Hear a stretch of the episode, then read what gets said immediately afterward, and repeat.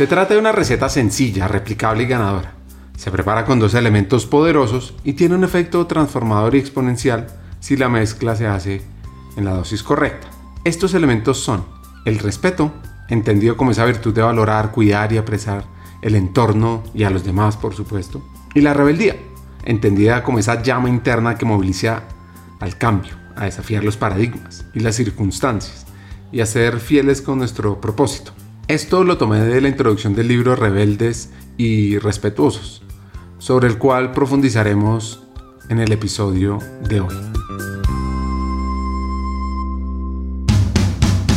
Bienvenidos a Hackers del Talento, el podcast que busca cambiar el juego por lo humano. Creemos en una América Latina más competitiva, inclusiva, equitativa y próspera, donde las personas sean el centro del mundo laboral. Nos motiva el talento como el motor de cambio y por eso estamos aquí, para ser la fuente de inspiración, unión, colaboración, aprendizaje, debate y acción para la comunidad de people, de talento, de HR a través de historias, reflexiones y conversaciones con CEOs, con líderes de talento humano, pensadores y actores de cambio, te ofreceremos hacks para evolucionar como líder, como persona, sobre todo para potenciar tu empresa. Te invitamos a sumergirte en conversaciones profundas y significativas que te harán pensar, reflexionar y seguro te inspirarán a tomar acción. Únete a nosotros en este viaje para hackear el talento y juntos cambiemos el juego por lo humano por un futuro más justo y próspero. Nuestro invitado de hoy repite en Hackers del Talento. Su historia y su visión del mundo de People está en el episodio 277. Juan Pablo Velázquez es hoy el CHRO de FIPS, una empresa fascinante suiza de la cual les contaré más adelante. Y la verdad es que hoy nos vamos a enfocar en conocer la motivación detrás del libro los aprendizajes, los retos, las lecciones para la comunidad hackers del talento, de personas que buscan ser rebeldes y respetuosos, para transformar las organizaciones, para humanizar, para hacer de talento humano el camino más poderoso para impulsar América Latina. En este episodio vamos a hacer un complemento al libro, porque algunas cosas se cuentan acá que no están en el texto y se profundizan en esos aspectos. Y también, pues muchas cosas del libro no van a estar en este episodio. Así que entremos en materia y entendamos el concepto principal. Le voy a decir el origen conceptual y después el origen específico marquetero. El origen conceptual es lo que yo he venido construyendo en mi vida profesional y lo que he venido aprendiendo en ya cerca de 20 años de trabajar en recursos humanos, de qué manera están hechas los líderes y las personas que trascienden y las personas que más avanzan en sus carreras y las personas que más tienen un impacto positivo en la gente. Es que reúnen dos grandes virtudes y son capaces de al mismo tiempo llevarlas ambas al máximo y es que tienen el potencial de ser súper rebeldes, auténticos, disruptivos, decir lo que piensan, en algunos casos llevar la contraria o tener un punto de vista diferente y al mismo tiempo ser súper respetuosos y saber hacerlo de una manera que no los aleje, no los vuelva en un concepto negativo de lo que significa la rebeldía, sino que por el contrario lo hagan con tal nivel de respeto, de pasión, de buscar un impacto positivo que logren salirse con la suya y permitan avanzar los procesos que están liderando, dejar una marca personal inclusive muy poderosa y avanzar en sus carreras y como digo también en el libro y dejar huella. Entonces ese es como el concepto general y un poco el eje temático del libro, cómo llevar al máximo lo que yo en el libro llamo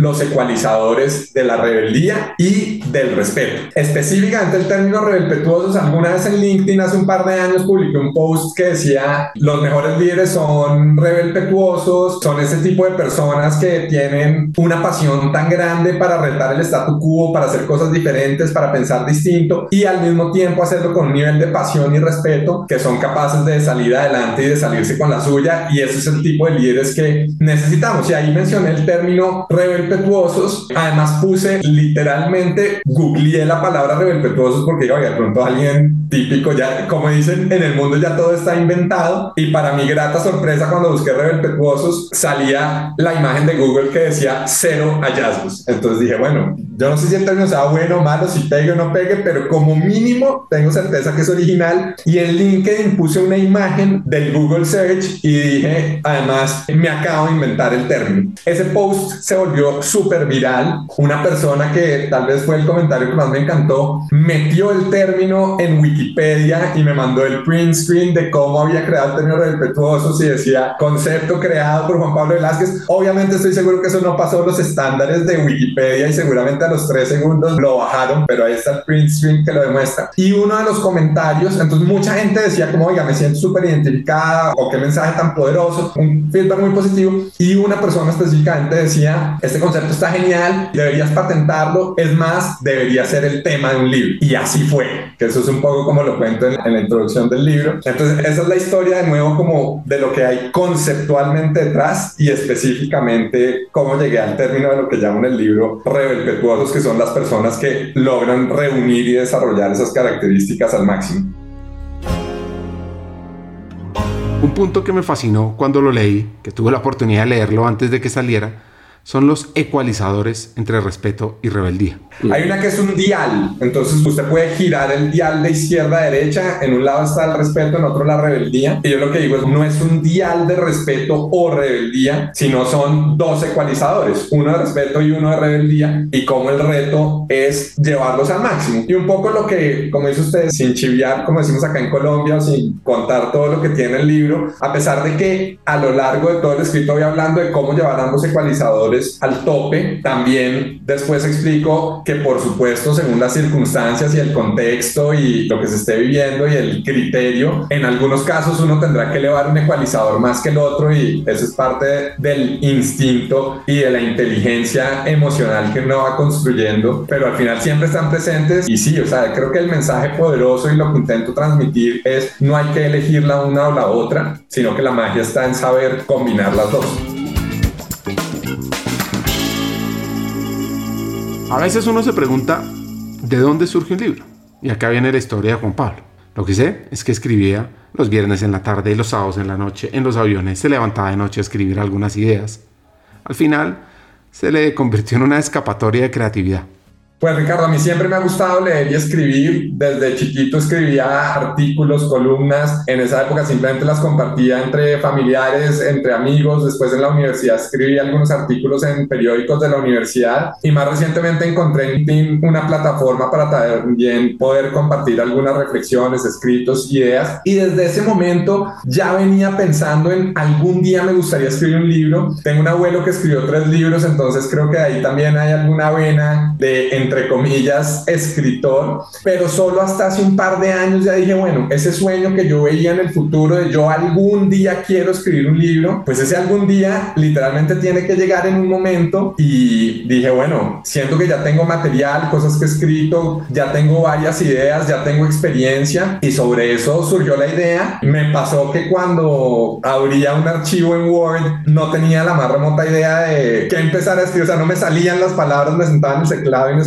pero pues ahí si quiere le, le, puedo contar un poquito técnicamente qué pasó y cómo pude poner esas ideas en forma. En algún momento, cuando estaba procrastinando y tenía las ganas, tenía la intención y el deseo de escribir, pero no me salían las ideas, le escribí a Silvia Ramírez, que ha escrito un par de libros, uno de ellos Felicidad Prueba de Oficinas, yo la tenía en LinkedIn, no la conocía en persona, pero me animé a enviarle un mensaje y le conté que tenía ganas de escribir un libro, qué consejo me podía dar para no procrastinar y para técnicamente poder empezar. Entonces ella, muy amable y muy querida, me contestó un mensaje largo contándome, por un lado, toda su técnica de escritura, ella cómo organiza sus ideas y sus libros, que a propósito tiene algo fascinante, y es que su creatividad sale a mano, no en el computador, lo cual me parece increíble y segundo, además de ser muy generosa en compartirme la técnica de cómo ella organizaba sus ideas, escribía, me habló de una persona que es un español que se llama César Pierre Una Vieja, sé que usted lo conoce, que es un coach editorial y ayuda a personas a escribir sus libros y me dijo, mira, él es una persona que potencialmente puede ayudar, me puse en contacto con César y fue absolutamente espectacular porque él habla de la soledad de los escritores y de cómo uno necesita compañía y tal cual se sentarme con él me sirvió no solamente para organizar mis ideas, no solamente para aprender cómo se escribe un libro, sino para acompañarme en todo el proceso desde comienzo a fin. Hubo un momento en que le dije, a mí me pasa algo Ricardo, y es que yo trabajo mejor bajo presión, entonces un momento en que le dije, César, te nombro oficialmente mi jefe del libro y ponme tareas y deadlines. Entonces fue genial porque él ya me decía, bueno, nos sentábamos en una sesión y me decía, listo, para la próxima sesión tienes que escribir dos capítulos, o tienes que haber hecho esto, o tienes que haber tenido tales entrevistas sobre las que habíamos conversado. Y eso me ayudó muchísimo para darle agilidad y forzarme a tener la disciplina de avanzar y terminar con el libro que seguramente ahorita hablaremos más de qué se trata. Pero así fue el proceso, fue simplemente un poquito el famoso just do it, sentarme y con este acompañamiento empezar a escribir y a organizar mis ideas mis reflexiones.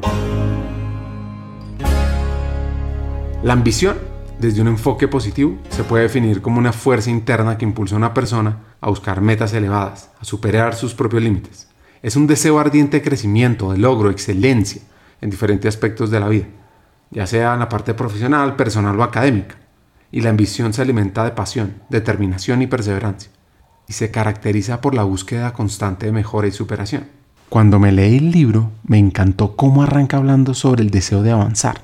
Como dice él, es hora de que reivindiquemos la ambición como un sano deseo de crecer y superar nuestras condiciones actuales, en lugar de asignarle una connotación negativa cuando la asociamos con arrogancia, egoísmo o codicia. No importa cuál sea el camino que desea uno labrar.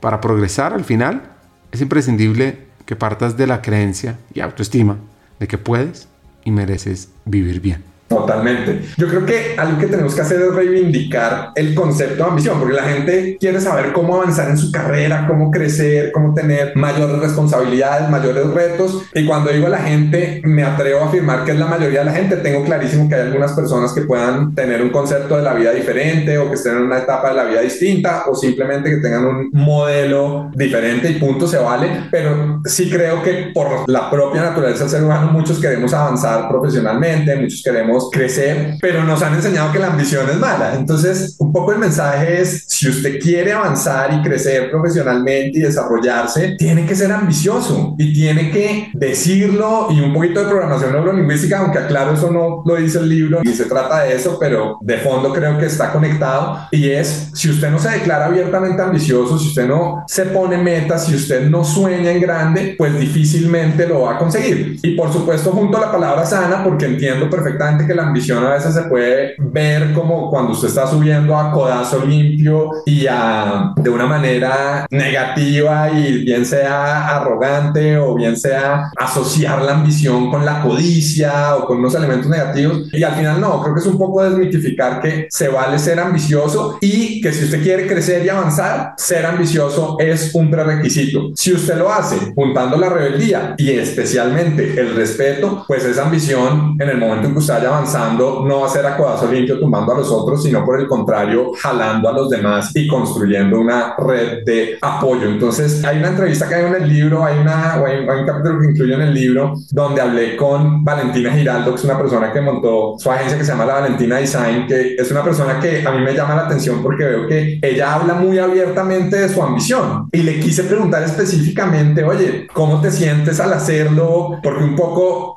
otras personas se podrían sentir juzgadas o podrían leerlo mal. Y ella lo que me dijo es, si yo no celebro mis logros y si yo no celebro todo eso que quiero hacer y construir y soñar, ¿quién más lo va a hacer? Y a mí me encantó ese concepto porque un poco no es solamente ser ambicioso, sino también declararlo y sentirse además con la confianza de celebrarlo. Entonces, ese es un poco el, el espíritu y el mensaje y por eso es uno de los primeros capítulos del libro, uno de los elementos que se trata al inicio y es, porque uno de los conceptos del libro es cómo utilizar la rebeldía y el respeto para avanzar en su carrera, dejar huella y vivir al máximo. Y si usted quiere por lo menos ese primer elemento de avanzar profesionalmente o avanzar en su carrera, pues tiene que tener la ambición y no se, y si quiere vivir al máximo, pues no se sienta mal por eso, ¿no? Entonces, creo que le da ahí como el círculo a la idea, desmitificar que ser ambicioso, buenísimo, genial y bienvenido. En la década de los 60 hay una canción emblemática que oigo cuando troto, que descubrí que buscaba marcar un mensaje de rebeldía y libertad en la cultura juvenil. La canción se llama Born to be Wild. Seguro la han escuchado. La de la banda Steppenwolf y se convirtió en un himno de contracultura, de búsqueda de aventuras sin límites. La escribió Mars Bonfire como un himno para aquellos que buscaban escapar de las normas convencionales y desatar su espíritu libre en las carreteras abiertas. Y transmite la emoción de montar una bicicleta con su famoso verso Heavy Metal Thunder, que es una metáfora de la energía desenfrenada y el espíritu indomable de la juventud. Unos años más tarde, en el 69, hay una película que se la recomiendo, se llama Easy Rider, donde la canción la revienta.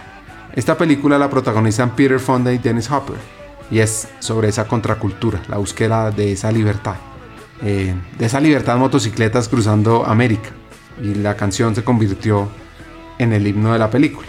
Bueno, esto no sale en el libro, pero esta canción me recuerda un poco a lo que escribe este hacker de rebeldía. Y ahora quiero que entendamos cómo se conecta la ambición de este hacker colombiano para su futuro.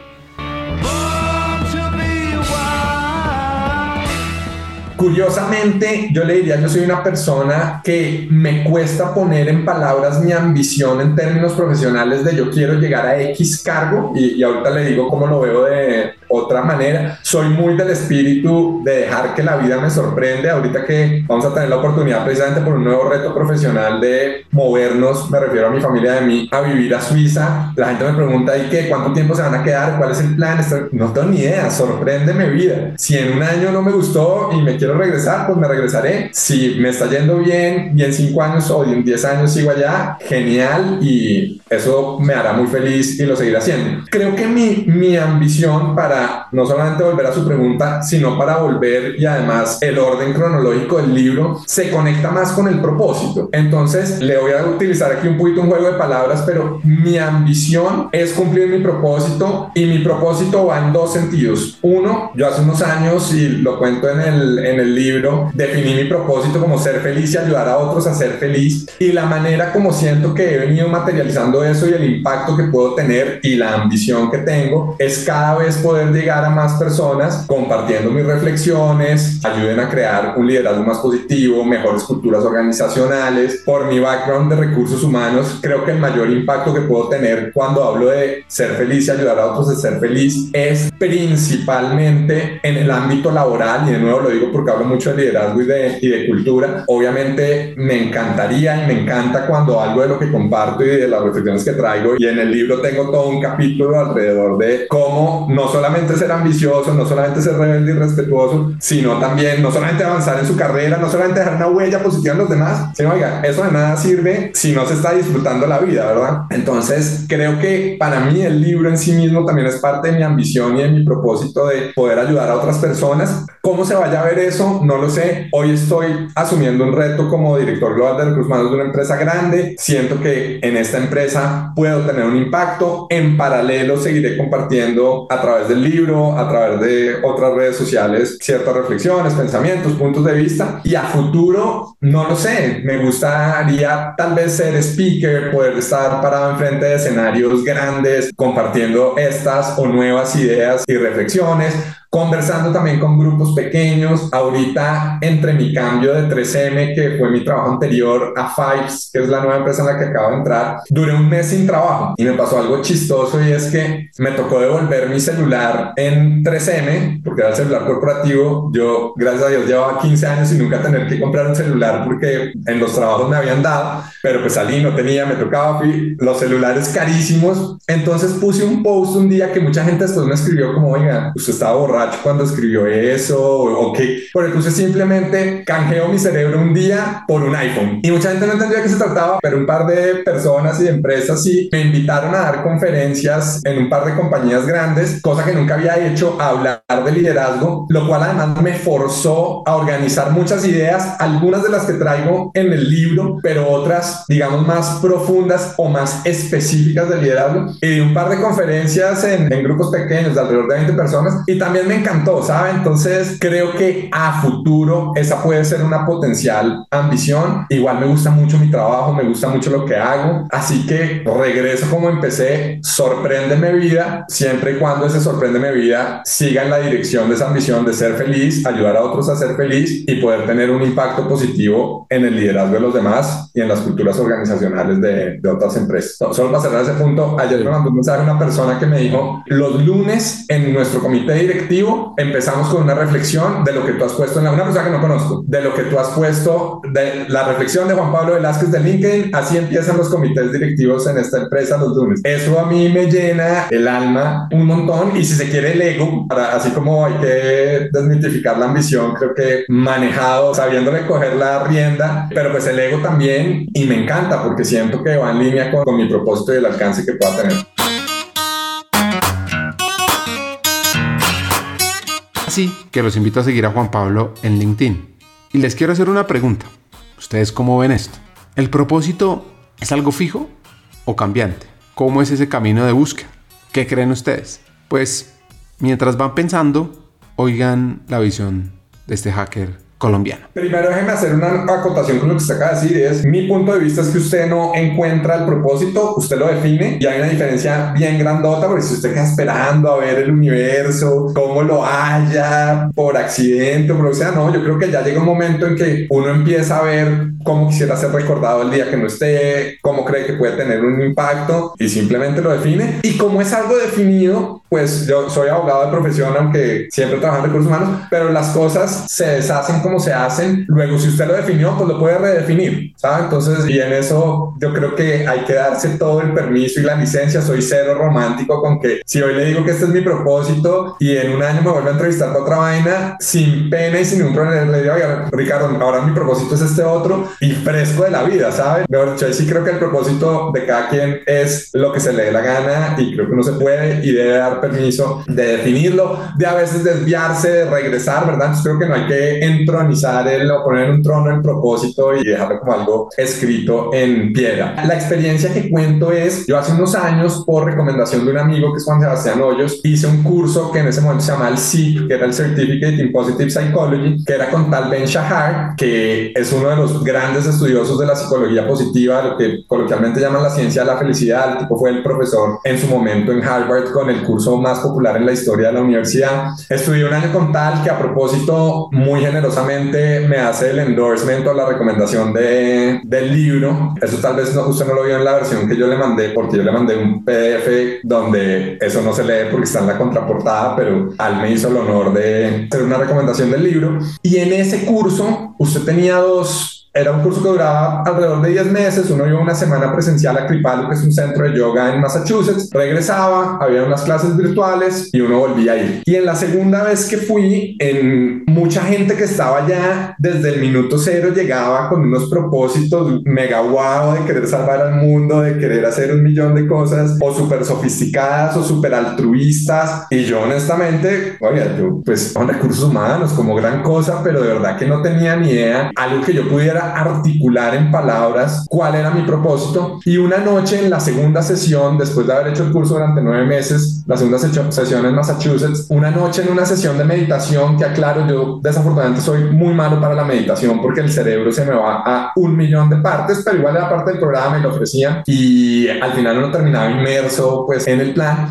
En una sesión de meditación donde estábamos con los ojos cerrados, estábamos haciendo ciertas visualizaciones y ciertos ejercicios. Ahí sí fue de la nada que me vino esa frase a la cabeza o logré articularlo o de nuevo para ser consecuente con mi intervención anterior, logré definirlo, que mi propósito iba a ser tan sencillo como ser feliz y ayudar a otros a hacerlo también. Y literal saqué el celular, era prohibido utilizar el celular en sesiones de meditación, pero yo igual lo saqué mientras todo el mundo tenía los ojos cerrados y me mandé un correo a mí mismo. Yo hago mucho ese tipo de cosas ahora con WhatsApp, como le decía hace un rato, tengo mis grupos conmigo. Yo hablo conmigo mismo por escrito y me entiendo a mí mismo. Y a mí me mandé un correo diciendo propósito de vida, ser feliz, ayudar a otros a ser feliz. Eso fue en el año 2016. Y ahí, ahí tengo ese correo que me gusta más de vez en cuando verlo. ahorita que estaba escribiendo el libro, regresé a mirarlo simplemente para recordar cómo fue eso en su momento. ¿Cómo tener una rebeldía alta? Ser ambicioso. Encontré varias definiciones sobre esa necesidad de ser rebeldes, sobre la importancia de tener generaciones que definen el status quo. Oscar Wilde dice, la rebeldía es la virtud por la cual los grandes crecen y se mantienen. Mandela la define como la verdadera rebelión está en desafiar a la sociedad en la que vivimos, no solo en palabras, sino en acciones.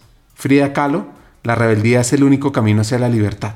Y José Martí, la rebeldía es la virtud original del hombre.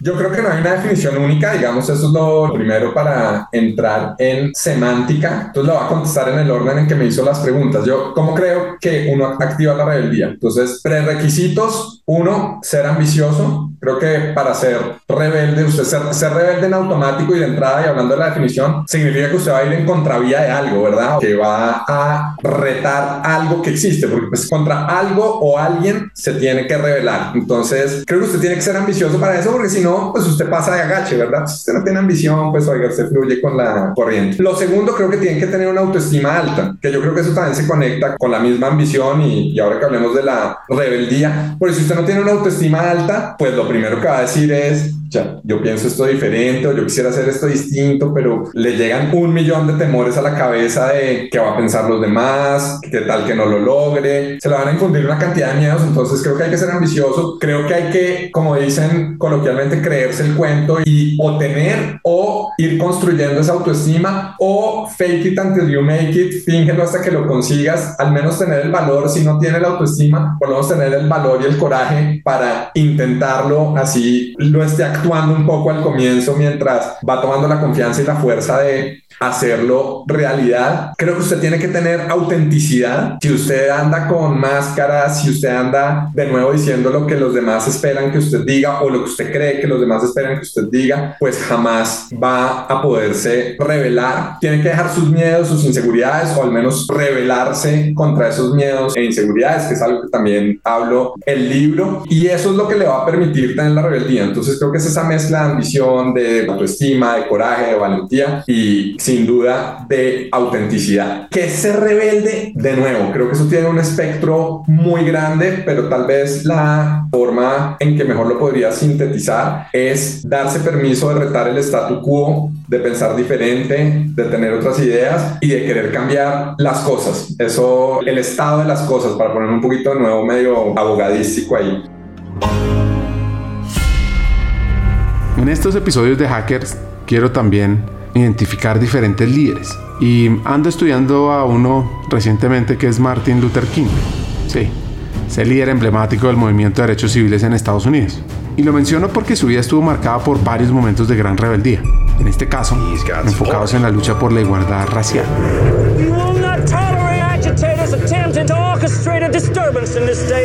It is unacceptable that they use their power to keep us voiceless.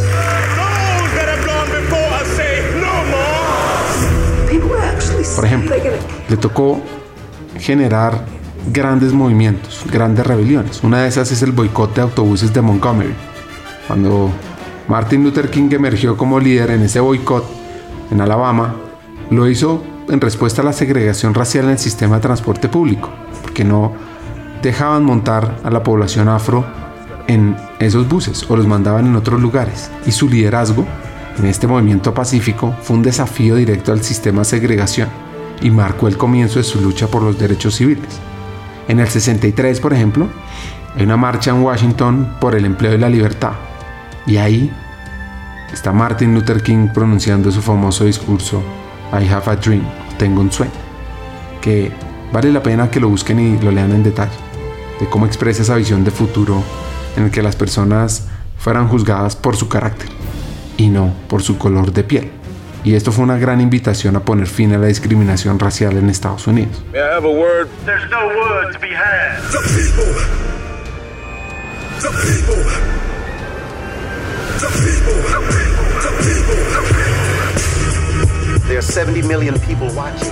En el 63 también fueron esas protestas en Birmingham. No violentas, pero que al final contra esa segregación racial y esa brutalidad policial pues generaron arrestos masivos y represión. Pero esa resistencia de King y de su gente llevaron a cambios significativos. Sobre todo despertaron la conciencia nacional sobre la lucha por los derechos civiles. De ahí esa famosa marcha Selma a Montgomery en el 65, donde ahí sí la brutalidad policial, que se conoce como el Domingo Sangriento, pues generó aún más atención pública y lograron presionar la aprobación de la Ley de Derechos Electorales del 65. ¿Pueden creer eso? Bueno, ahora conozcamos los que inspiraron al autor de Rebeldes y Respetuosos.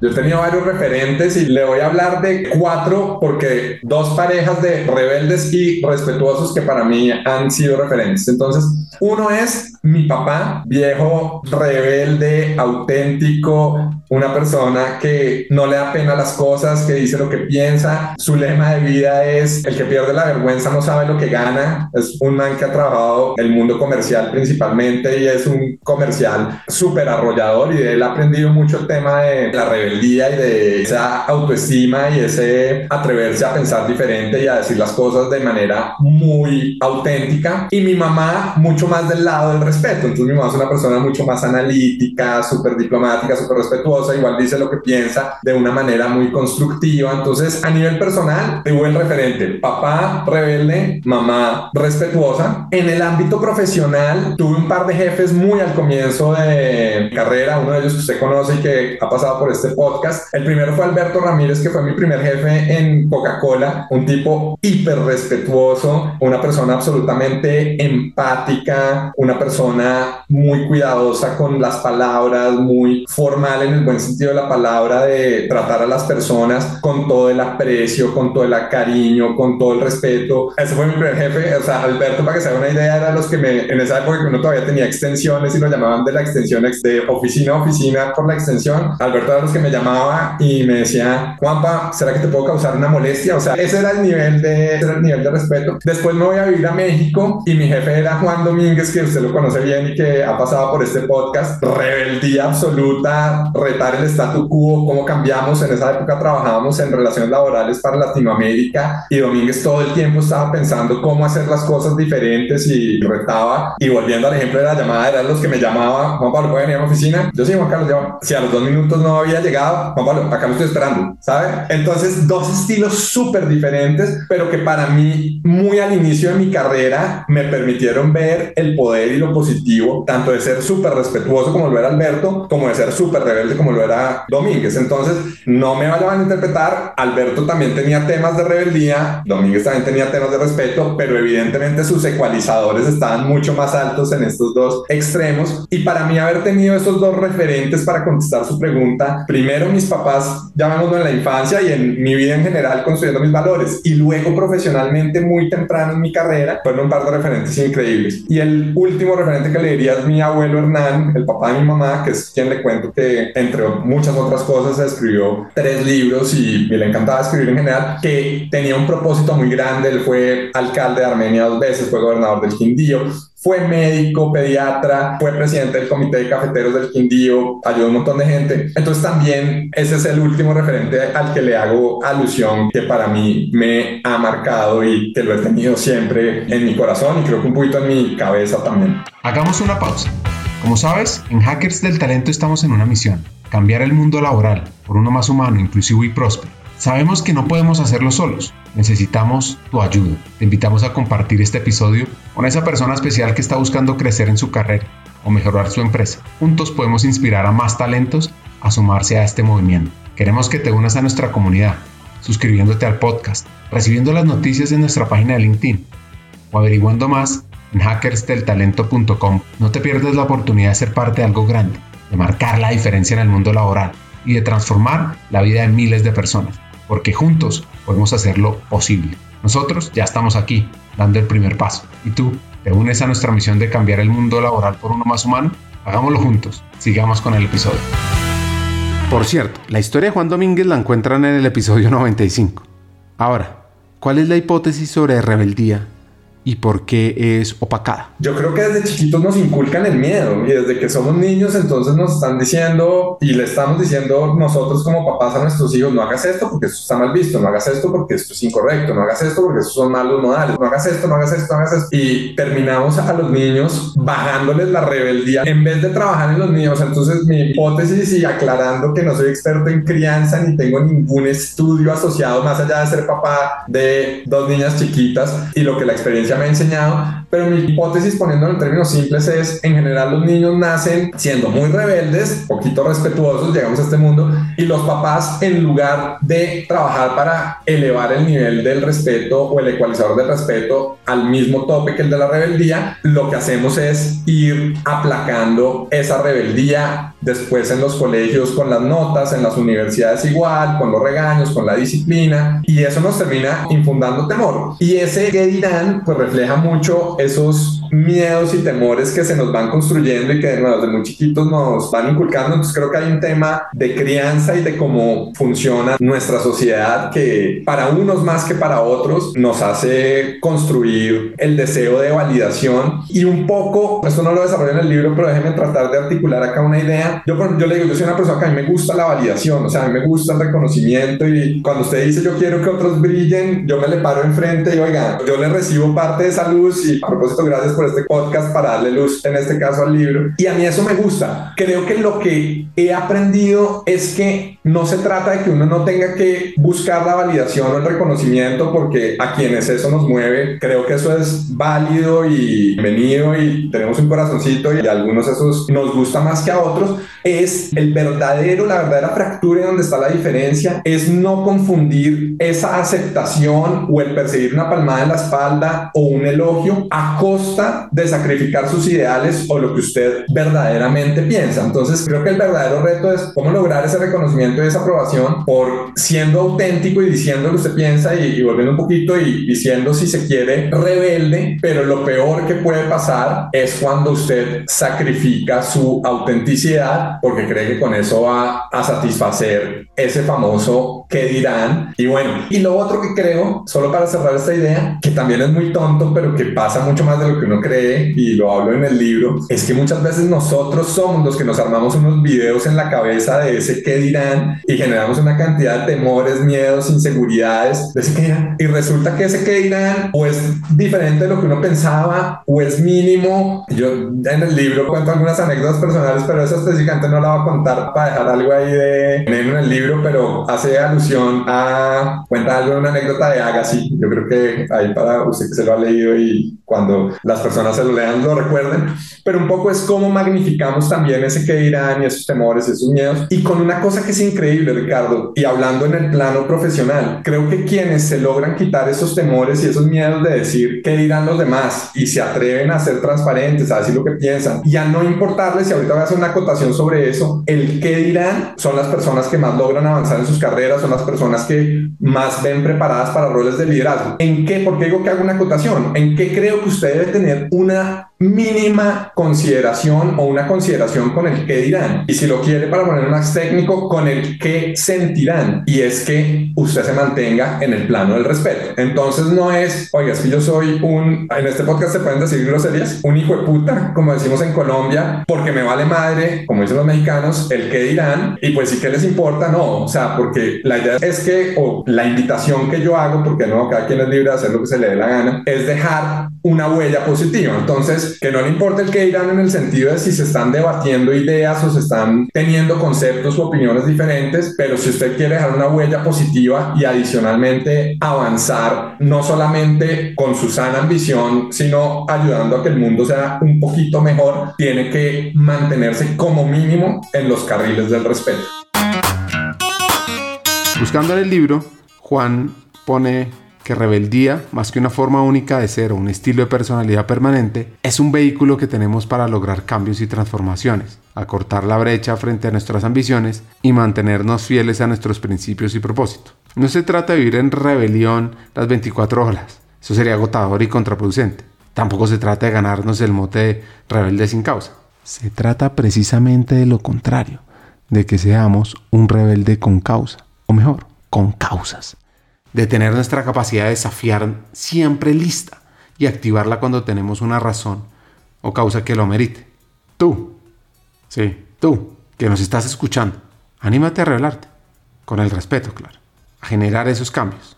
Ahora la pregunta es, ¿cómo se conecta esto con las empresas y la cultura organizacional. Uno de los capítulos del libro habla específicamente de la rebeldía y el respeto en las culturas organizacionales, porque si bien el libro está enfocado es en cada persona como líder o como individuo, creo que esto se conecta a nivel organizacional con la cultura de las empresas. Al final las empresas o la cultura organizacional es un poco la personalidad de una compañía, ¿verdad? Entonces estos mismos conceptos en su gran mayoría se pueden llevar a nivel de cultura. Creo que hay de todo, entonces creo que hay culturas que de puertas para afuera y tal vez en sus posters o en sus temas hablan de innovación, de ser disruptivos, de promover que se piense diferente y que se rete el statu quo, pero en el momento en que alguien lo hace, o peor todavía, en que alguien lo hace en una dirección opuesta de lo que la gerencia o la línea de mando quiere, pues entonces esta persona es rebelde, esta persona no está alineada con la cultura de la compañía, esta persona no tiene espacio dentro de la organización y no se generan esos niveles de seguridad psicológica para que realmente la gente pueda contribuir y, y retar. Entonces,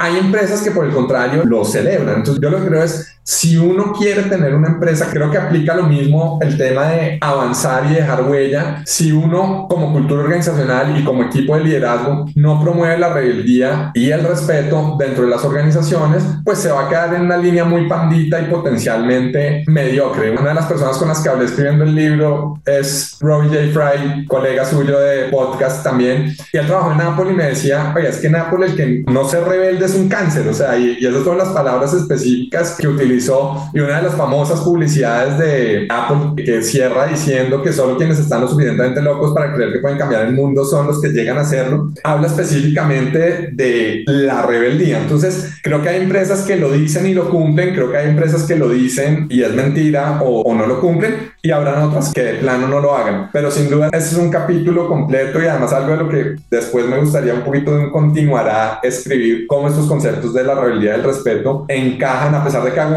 creería un buen abrebocas en el libro, creo que hay más tela para cortar. Uno de los temas que creo que también, así como digo que la ambición es un prerequisito para ser rebelde y para querer progresar y avanzar en la vida, creo que la vulnerabilidad, darnos la licencia de ser vulnerables o como dice Talben Shahar, darnos el permiso de ser humanos, es un prerequisito para usted poderse conectar con la empatía y cuando se conecta con la empatía, que estoy haciendo un par de puentes, y cuando se conecta con la empatía, ser respetuoso o tratar a los demás con respeto. Entonces, cuando abrazamos nuestra vulnerabilidad, cuando no nos creemos invencibles, se lo hablo en el plano organizacional. Yo he conocido líderes que, como ya me dio el permiso, son unos hijueputas y que mientras tienen el cargo alto, tratan mal a la gente, humillan a las personas y respetan a las personas y el día que los despiden, los echan, los reestructuran, se quedan sin trabajo, pierden esa tarjeta de presentación, ese letrerito en la entrada de la oficina o ese cargo, quedan completamente desprotegidos y yo creo que el cerebro les tiene que dar muchas vueltas porque se creían invencibles o se querían muy poderosos por un título en este caso, mientras que si usted desde el comienzo abraza la vulnerabilidad, abraza la humildad, abraza la empatía, pues esos son los elementos y los canales que le van a dar, oiga, si yo voy a tener una conversación con Ricardo, si yo voy a tener un trato con usted o con cualquier persona, incluso si es para darle una mala noticia, incluso si es para decirle que yo pienso diferente que usted, incluso si yo soy su jefe y le voy a dar la noticia de que usted no nos sigue acompañando en la empresa, ¿cómo lo puedo hacer en el marco de el respeto? Y ahí es donde conecto elementos asociados a la, especialmente a la vulnerabilidad y a la empatía.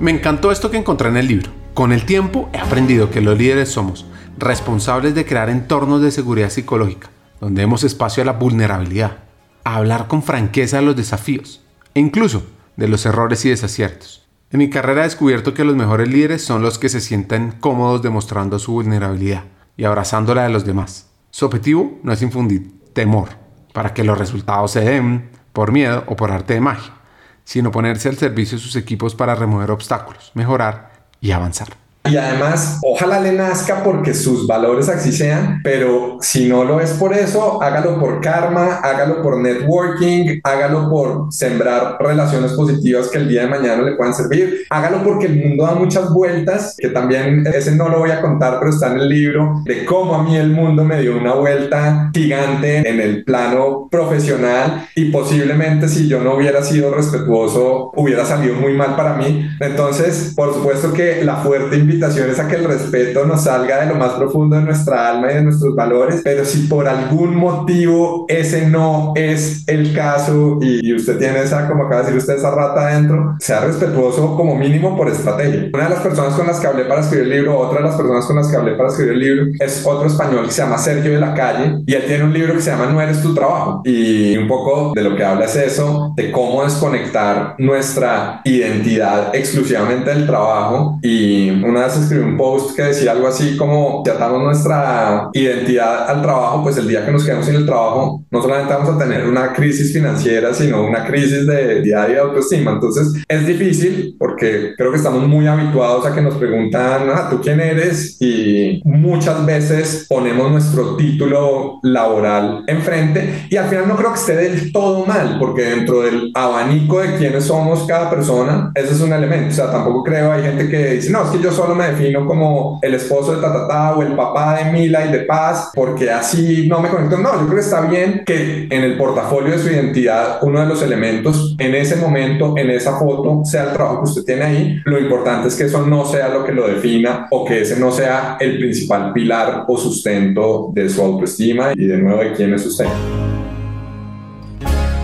¿Qué hacen que las personas avancen más en la carrera? Yo he tenido un privilegio muy grande en mi vida y es que por mi trabajo he estado en muchísimas juntas o reuniones de lo que muchas empresas llaman diferente, pero en general planeación de talento o mapas de sucesión o como usted lo quiera llamar, o evaluaciones de talento donde hablamos de cada persona, cada líder en la compañía y esto lo he tenido la fortuna de hacerlo en cuatro empresas diferentes, con gente de todas partes del mundo, con gente de diferentes niveles educativos, de diferentes caminos de la vida y de todos hemos hablado cuáles son sus fortalezas, cuáles son sus oportunidades, estas personas a dónde las vemos que puedan llegar y qué gaps tienen entre donde están ahora y a dónde pueden llegar. Eso me ha ayudado a entender desde muchas perspectivas y opiniones qué hace que haya personas que tengan mayores capacidades para avanzar profesionalmente y la forma como yo lo resumo es a través de los ecualizadores de la rebeldía y el respeto. Y mucha gente se queda en fórmulas incompletas o son súper rebeldes y la gente o mucha gente o los odia o los trata de apagar o simplemente los tilda de caprichosos y no les presta atención o gente muy respetuosa, excelente, que posiblemente se va a quedar en su mismo puesto y va a seguir haciendo las cosas como las viene haciendo. Y a lo mejor los que sean muy respetuosos puede que tengan en algún momento alguna promoción, algún ascenso, algo, pero el poder y la llama está cuando las dos cosas dan al mismo tiempo. Algo que hablo en el libro es la invitación es a que esa rebeldía tenga algún grado de objetividad y que no, no se trata de ser como este famoso mote de rebeldes sin causa, sino al revés, oiga, rebeldes con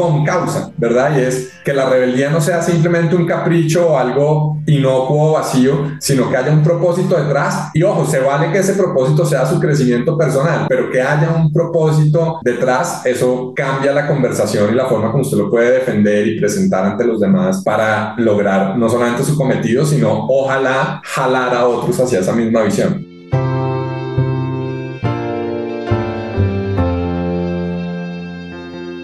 En un tiempo de cambios y turbulencias sociales, un joven y talentoso cantante llamado Marvin Gaye se encontraba profundamente conmovido por la situación del mundo que lo rodeaba. Inspirado por las tensiones raciales, las protestas, la desigualdad, decidió canalizar su frustración en una poderosa canción que transmite un mensaje de empatía y de respeto hacia los demás.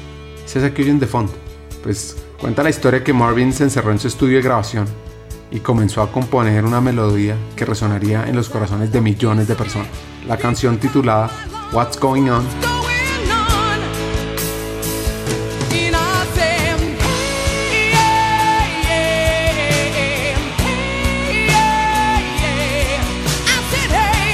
capturaba la confusión y la angustia de aquellos tiempos difíciles.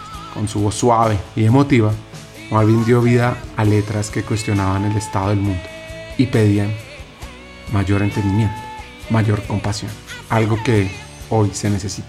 Por eso la traigo a colación. Esta canción se convirtió en un himno de paz, un llamado de unidad, en un momento en que la división era predominante. Y What's Going On se lanzó en el 71. Se ganó rápidamente el reconocimiento, el aplauso, la crítica del público, y su impacto fue tan profundo que fue una de las canciones más influyentes y emblemáticas de la historia de la música. Así que Marvin logró transmitir un mensaje poderoso. Anoten acá, saquen su libreta. Que el respeto y la empatía sean fundamentales para construir un mundo mejor. Pues, volviendo a Juan Pablo, volviendo al respeto, él nos recomienda actuar positivamente.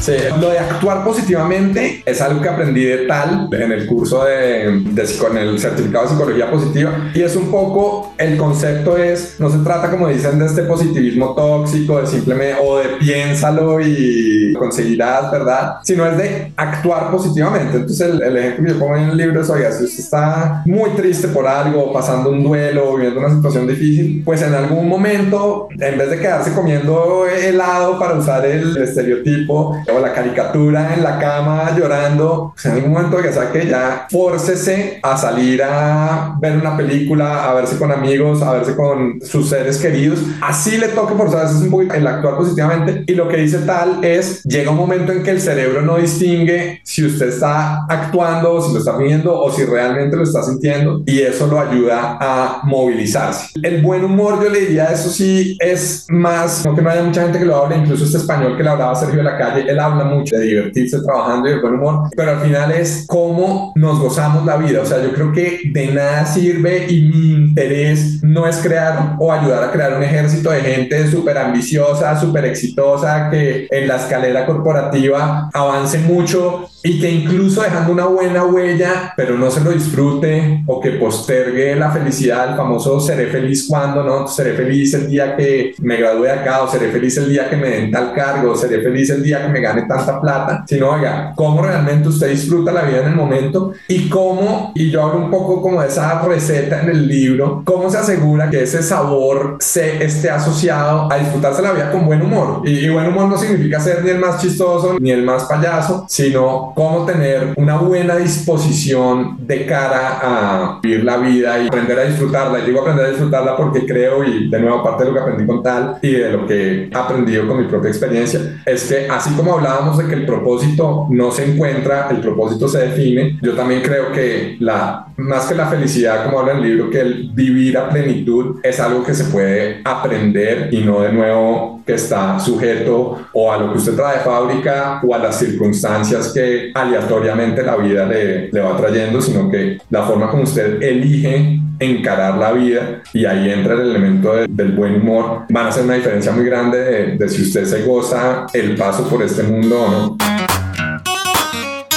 Atando esto al plano organizacional, ¿dónde entra el ego en el mundo de las empresas?